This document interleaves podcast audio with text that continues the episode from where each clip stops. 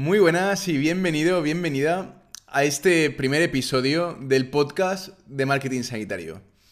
Este podcast está pensado exclusivamente para profesionales sanitarios que quieren hacer crecer sus consultas, ya sea que tengan pensado emprender en un futuro o bien que tengan ya creada su propia consulta.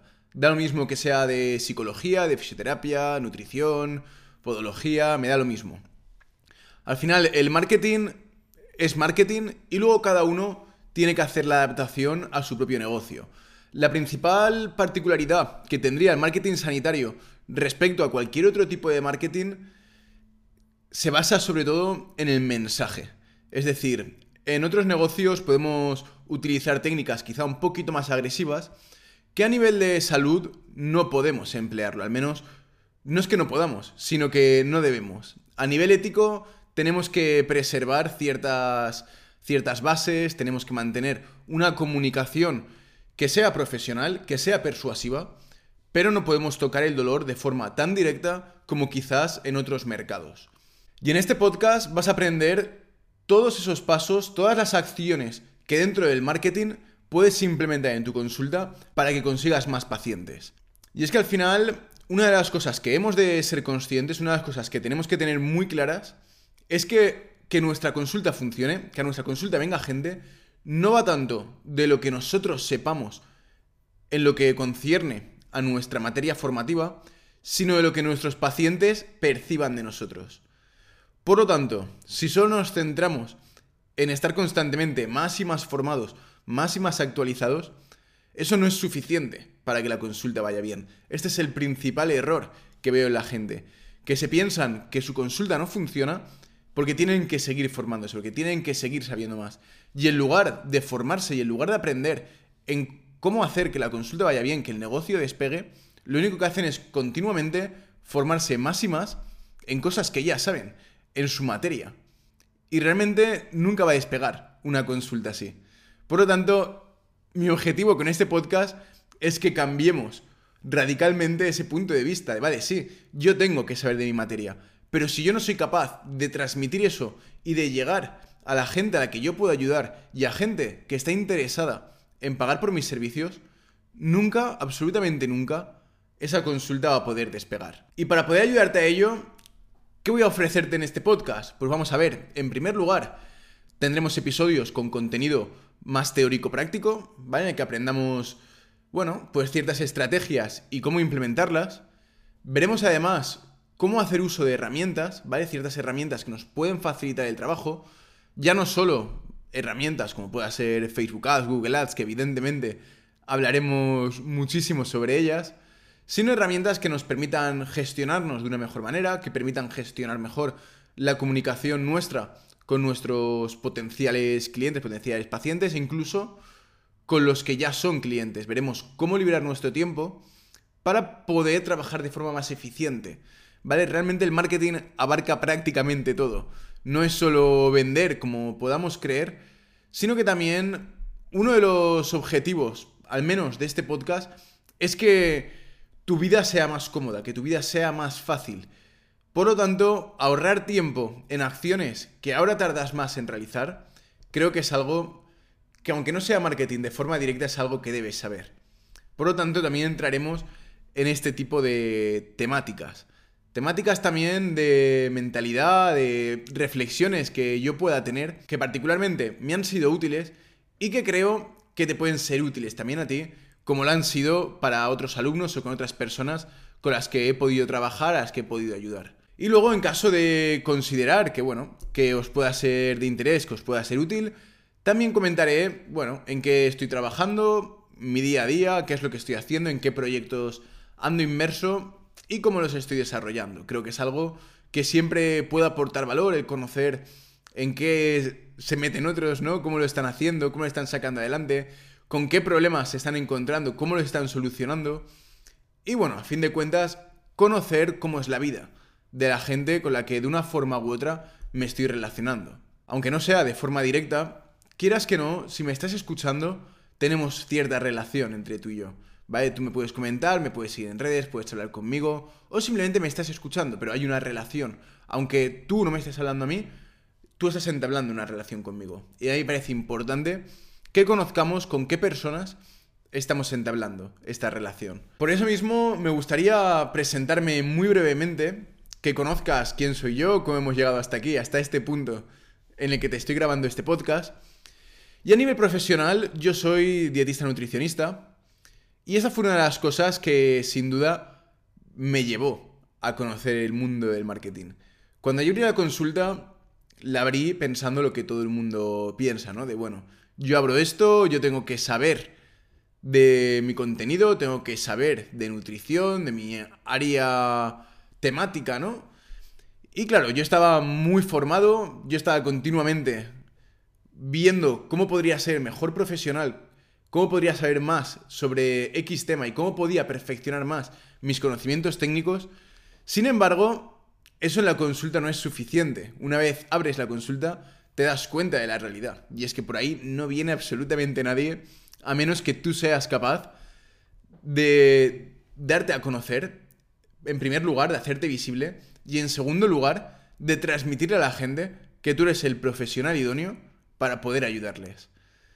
Esto me llevó un tiempo, la verdad, de poder lograrlo, pero una vez empecé a entrar en el mundo del marketing, empecé a leer libros, empecé a consumir cursos, empecé a ver vídeos en YouTube, a formarme por todas las vías que podía, por podcast, por supuesto, fue cuando se me abrió un mundo nuevo. Fue algo así como Alicia en el País de las Maravillas o El País de Nunca Jamás, ¿no? Para Peter Pan. Fue como, joder, ¿esto qué es?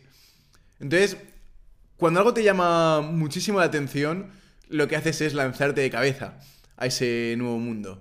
Y fue ahí cuando me fue picando el gusanillo, me fui especializando, fui aprendiendo más, fui aplicando y la verdad es que me cambió radicalmente el cómo iba mi vida, ¿no? Hasta ese momento. Hasta que yo no aprendí todas estas estrategias y hasta que yo no comencé a aplicarlas con cierta maestría, con cierta excelencia o con cierta soltura y comencé a ver los resultados, claro, la consulta no funcionaba. El que una consulta no funcione quiere decir que no ingresas, que no tienes suficientes ingresos para poder sostener tu coste de vida. Con todo lo que implica. Yo cuando empecé estuve unos seis meses viviendo en casa de mis suegros, estuve seis meses sin poder ociar prácticamente nada, más allá de algún cine suelto, alguna comida de vez en cuando. Pero claro, dicen que el dinero no es importante. Yo discrepo. O sea, creo que, en primer lugar, si abres un negocio, si emprendes, es para ganar dinero.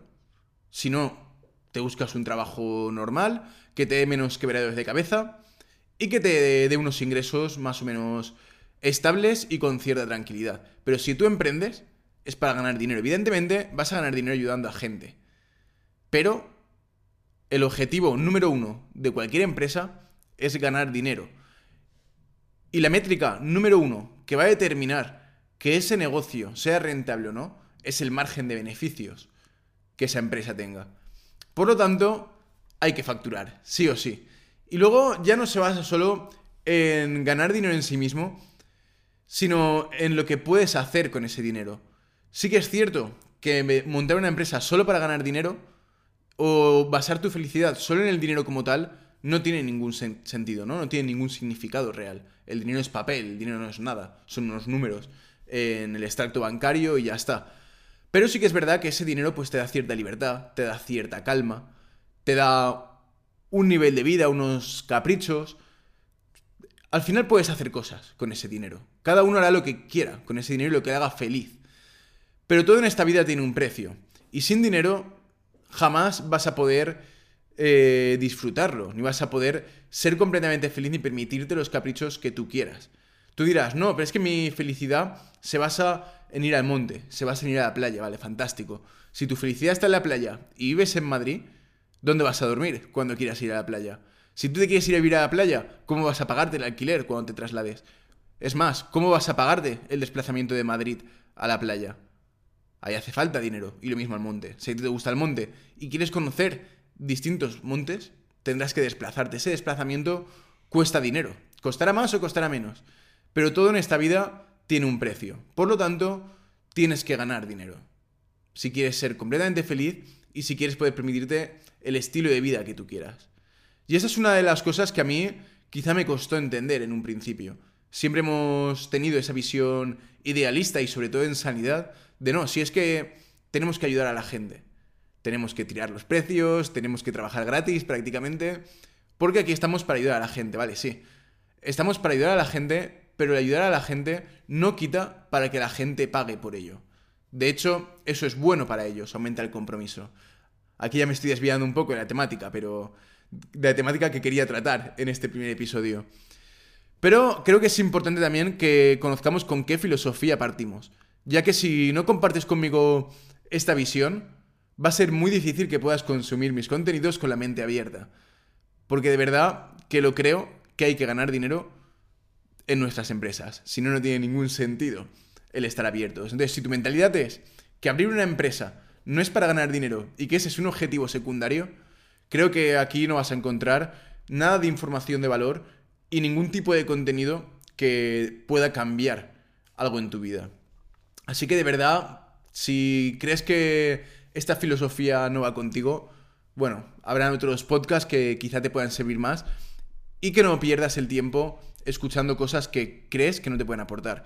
Pero si tú de verdad quieres tener una empresa, una consulta rentable, una clínica rentable, una clínica en la que acudan pacientes, una clínica en la que de verdad puedas ayudar a la gente porque acuden a esa consulta y porque sabes qué hacer para que venga cada vez más gente y poder sacarle mayor rentabilidad a esa consulta, entonces quédate porque vas a aprender muchísimo sobre cómo hacerlo. Te voy a dar todo lo que sé, todo, todo lo que tenga en mi mano, todo el conocimiento para que tú también lo puedas lograr. Y es por eso por lo que justamente emprendí con el Instituto de Marketing Sanitario, que a fin de cuentas este podcast es un poco la extensión del mismo, ¿no? De este instituto, es un poco la vía de comunicación al mundo que yo tengo. Y es que cuando yo descubrí todo esto del marketing, el, el ver que haciendo unas pequeñas acciones comenzaban a ir pacientes, o sea, lo primero que me vino a la cabeza fue como, joder, esto no es tan difícil. O sea, esto lo tiene que saber mucha más gente. O sea, es realmente sencillo el poder hacer que una consulta funcione. No es fácil, ¿vale? No es fácil y sobre todo lo difícil es sostenerlo en el tiempo. Pero realmente es mucho más sencillo de lo que pueda parecer. Y sobre todo cuando sabes qué tienes que hacer, cuando tienes clara esa hoja de ruta y cuál es tu próximo paso, se te abre las puertas a un mundo de posibilidades muy muy grande y sobre todo un mundo muy desconocido a nivel formativo. Nadie nos ha enseñado ni en la carrera ni nos enseña en ningún sitio cómo hemos de hacerlo. Entonces, esa es un poquito mi misión, ¿no? El poder abrirte ese mundo que a mí personalmente me cambió bastante la vida y me ayudó a cambiar tanto el ritmo de mi consulta como el ritmo de mi vida, ya que al final lo profesional y lo personal, cuando eres emprendedor, van de la mano. O sea, es muy difícil que tu vida personal vaya bien si tu trabajo va mal. Porque a fin de cuentas, el trabajo eres tú mismo cuando eres emprendedor. Entonces vamos a ver cómo podemos aunar todas estas estrategias, todas estas herramientas clave para paquetizarlas y entregártelas de forma clara y sencilla para que tú también puedas aplicarlas. Así que sin más, nos vemos en los próximos episodios.